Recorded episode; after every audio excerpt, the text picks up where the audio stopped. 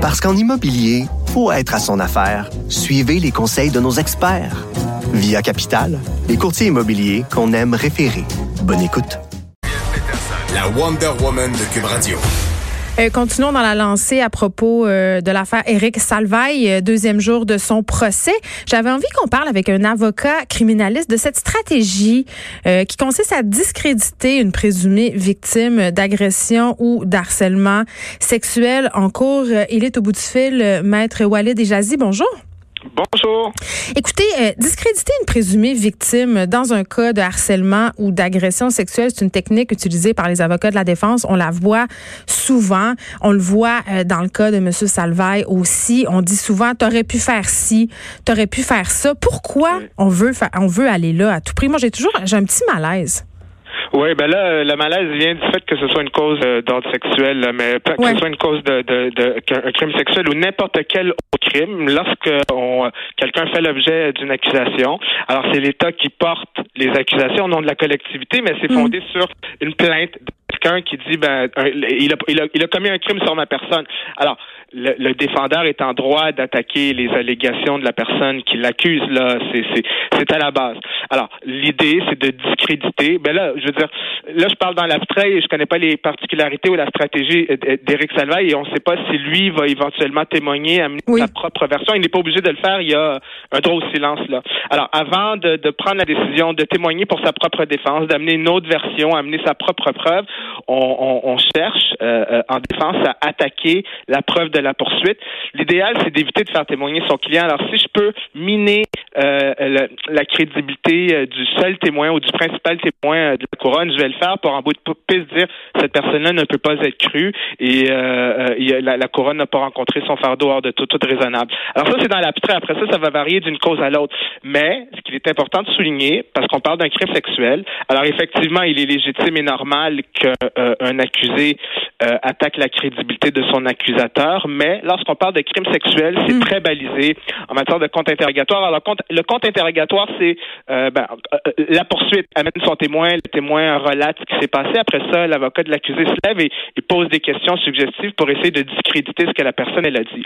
Normalement, peu importe la cause, euh, je vais chercher à attaquer la mauvaise réputation de la personne, refaire sortir tous les épisodes où elle aurait pu mentir dans le passé. Bref, tout, je peux faire valoir pour miner sa crédibilité, faire valoir que c'est un menteur, etc. Je vais le faire. En crime, en matière de crime sexuel, la loi, elle, elle encadre énormément les comptes interrogatoires de, de plaignants. Là. Euh, on doit rester euh, euh, sur l'effet de la cause. Alors, si la, la, la personne reproche à l'accusé de, de s'être livré à une agression sexuelle à, une date spécifique, euh, je peux pas contre-interroger la victime ou le plaignant ou le, sur d'autres d'autres épisodes de sexualité, son passé sexuel, sa réputation sexuelle, ses pratiques sexuelles, des relations sexuelles qu'elle aurait pu avoir avec d'autres personnes. Euh, c'est interdit ça, la loi le prohibe.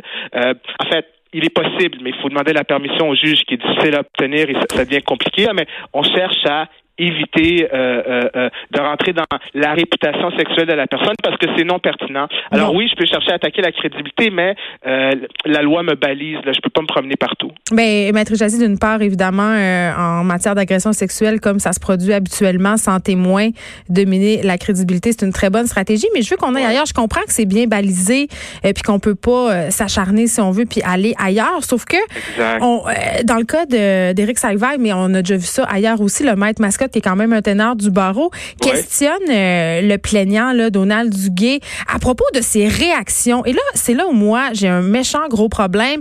On parle, entre autres, d'un épisode de lavage de mains où, euh, bon, euh, même s'il était supposément sous la menace de M. Salvaille, M. Duguay aurait tenu à se laver les mains, était de dos par rapport à son présumé agresseur. Et là, il remet en question, si on veut, ses actions, minimisant en quelque sorte les gestes commis, puis il, tout le texte qui en tout ça, à mon sens, euh, c'est très problématique là, après l'ère post-MeToo. Là. Euh, en quoi? Parce que là, il fait pas mal son travail. Là, je veux dire, euh, l'idée c'est de, de, de, si la personne raconte des incongruités, des invraisemblances, quelque chose qui qui frappe, qui n'a pas de l'air réaliste, c'est le travail de l'avocat. Et là, je parle en général. je ne parle pas de la cause d'Éric en particulier, mais c'est le rôle de l'avocat de faire valoir ces incongruités là. Si l'avocat a dans, dans, dans, dans sa poche de l'information, de la preuve à l'effet contraire, euh, ben il va chercher à, à, mettre la table pour cette preuve contraire-là aussi. Euh, alors bref, c'est délicat là parce que là on, on isole des, des, des, incidents et on n'a pas encore l'ensemble du portrait. Hein. Tout ça, ça va prendre son sens à la fin et on verra si Eric Salvaille va prendre la décision de témoigner ou non. Mais euh, mais euh, un élément qui semble ressortir du compte interrogatoire, c'est euh, pourquoi a-t-il pas porté plainte euh, à la première occasion disponible? Ça, je sais pas où il veut s'en aller avec ça, mais oui, parce qu'on sait euh, qu'en matière d'agression sexuelle, il n'y a pas de délai de prescription, que ça arrive souvent que les victimes portent plainte des années après.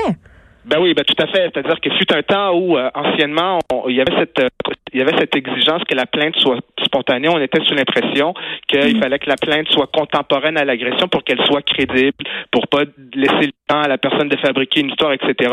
La loi, la Cour suprême, depuis longtemps, a aboli cette exigence-là euh, parce que pour des raisons naturelles, il y a une multitude de raisons qui peuvent faire en sorte qu'une personne est incapable d'aller porter plainte, qu'elle qu'elle a le courage de le faire que plusieurs décennies plus tard. Mm. Alors, ça a été aboli, ça. La, alors, ce n'est plus une exigence formelle. Alors, c'est pas une condition sine qua non à la réception de la plainte. Mais ici, peut-être qu'il cherche à, à, discréditer en disant bon ben vous l'avez pas fait. Alors, alors c'est pas une condition obligatoire pour que la plainte soit reçue, mais n'ayant pas été faite, l'avocat de la défense cherche à exploiter un petit peu cette dimension-là. Encore une fois, on va voir à la fin c'est quoi c'est quoi qu'il cherche à faire avec ça. Maître Jazzy, euh, j'ai une question peut-être naïve, mais tout de même, euh, bon, euh, dans ce cas-là, comme dans plusieurs cas, on essaie de soulever justement des trous dans les témoignages, des incongruités, des contradictions même. Et puis on est dans une discussion en ce moment où on pense, on le sait, là, les juges vont devoir suivre une formation pour juger des cas d'agression sexuelle, des cas de harcèlement. On pense même à faire peut-être une cour spéciale pour entendre ces causes. Est-ce que selon vous, les avocats devront revoir leur façon de faire, leur technique d'interrogation? Euh, je, la bonne foi, c'est jamais. En tout cas, je parle pour le district de Montréal. Les juges sont de, de, très haut niveau, très grande mm. qualité. La cour s'est énormément rajeunie. Euh, euh, ils sont sensibilisés. Puis aussi, c'est parce qu'on est dans un air du temps où on en parle beaucoup médiatiquement et socialement, et c'est dans l'air et ça, ça prend beaucoup d'attention, mais euh, c'est un des plus vieux crimes aussi. La justice, elle n'est pas, c'est pas nouveau en justice là, de composer avec des crimes d'agression sexuelle, mais mais l'attitude de changer, vous en conviendrez là. Absolument, absolument. Le droit s'est modernisé, mais il est toujours un petit peu à la remorque quand même. Le droit suit, il n'est pas en avance des progrès de la société, il est toujours un petit peu en arrière à la remorque. Maintenant, euh, euh, euh que que l'on sensibilise les intervenants du système de justice aux réalités des, des victimes d'agression sexuelle, hmm. que l'on favorise des mécanismes pour encourager les dénonciations, supporter, euh, je, le dis au féminin, mais il y a des, il y a des, il y a des victimes masculines d'agressions sexuelles aussi, là, mais qu'on les encourage à euh, faire confiance au système de justice, les encadrer, les, les, les faire voir des travailleurs sociaux, des procureurs, des policiers spécialisés sur ce type de crime-là, ça c'est tout à fait souhaitable. On peut pas être contre la vertu, mais faudrait pas basculer parce que là c'est ça se parle, ça se dit ces choses-là en ce moment euh, d'un point de vue intellectuel. Est-ce qu'on devrait pour les crimes sexuels créer un régime d'exception, créer un tribunal spécialisé où, euh, euh, au-delà du support euh, psychologique, le soutien qu'on donnerait, on renverserait le fardeau de la preuve et ça, ça deviendrait à l'accusé de prouver son innocence. Là, on rentre dans une discussion très complexe. Oui, il peut y avoir des dérives aussi, là, on s'entend et on veut pas tomber dans l'autre extrême où on met de côté pour les crimes d'agression sexuelle parce que c'est à la mode d'en parler en ce moment, mettre de côté la, présomption d'innocence et sur la foi d'une simple allégation que l'accusé euh, n'ait plus son droit au silence et qu'il se retrouve obligé de, de, de, prouver son innocence. Là, ça, ça serait, ça serait un régime, euh, comme on, dit, inquisitorial. Ça violerait la charte. Ça serait très, très, très problématique. Mais je pense pas qu'on se, c'est, parler, mais je pense pas que les législateurs vont se rendre là. Par rapport euh, à la question justement du droit au silence, euh, vous parlez tantôt qu'on savait pas encore si euh, la défense de M. Salvaille allait oui ou non le faire témoigner. On s'entend que souvent on choisit de ne pas faire témoigner la personne qui est accusée. dans, dans quelle optique on prend ce type de décision-là et à quel moment? Parce que c'est une décision excessivement difficile à prendre et très importante pour une stratégie de défense. Là. C'est très bien dit. C'est peut-être une des décisions, sinon la décision la plus difficile à prendre dans un mm. dossier.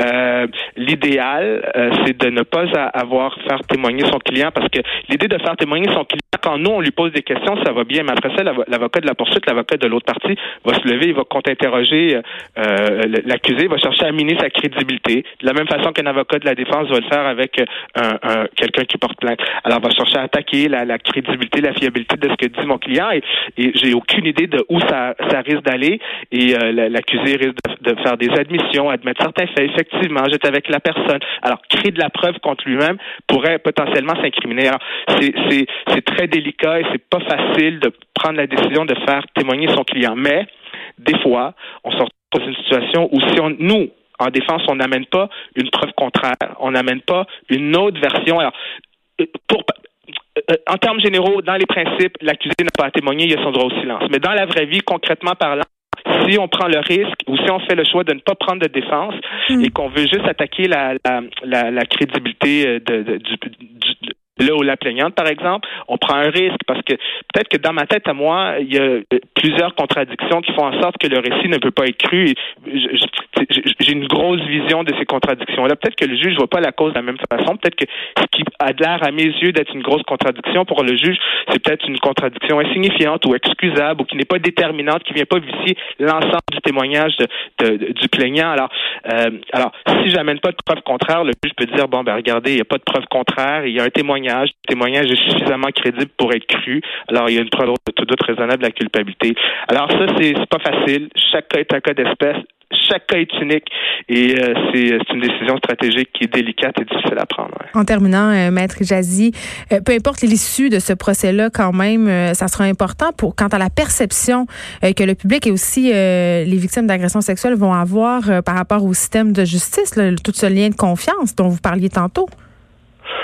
Oui, ben faudrait pas, faudrait qu'on laisse les choses aller. Faudrait, c'est-à-dire, faudrait qu'on laissons le, le, le, procès progresser, mm. voir quelle sera la décision. Faudrait pas. Euh, il est accusé d'un crime spécifique à l'endroit d'une personne en particulier. Là, mm. c'est pas l'ensemble de la vie d'Éric Salvaille qui est en jeu ici. Alors, on peut penser ce qu'on veut de lui. Il peut y avoir eu des multiplications de témoignages à droite et à gauche, mais c'est pas l'ensemble de la vie sexuelle d'Éric Salvaille qui est en jeu ici. C'est est-ce que relativement à ce plaignant-là, la couronne euh, approuvé. Alors on verra pour ça. C'est pas c'est pas c'est pas l'ensemble de l'œuvre d'Éric de, Selvaille. Alors je voudrais pas que pour le moment là on, perde confiance en l'administration de la justice ou s'il est acquitté qu'on perde confiance à l'administration. On a un des meilleurs systèmes de justice au monde et on verra quelle sera la décision. Une fois que la décision sera sortie, elle sera publique et le public pourra l'analyser, au moins se fonder sur, euh, je veux dire, euh, le travail rigoureux qui se fait en salle de cours, pas juste sur des suppositions. Là. Alors pour le moment, c'est des ce qui se passe en ce moment, c'est très sérieux, c'est délicat, mais tous les gens dans la salle sont des, professionnels très sérieux qui ont à, cœur les droits de, l'accusé, de la victime et l'intérêt public. Et on verra ce sera quoi le résultat à la fin. Là? Très bien, Maître Jazzy. Merci beaucoup de nous avoir parlé. Walid Jazzy, avocat criminaliste. je vous en prie. Bonne journée. Bonne journée. Cube Radio.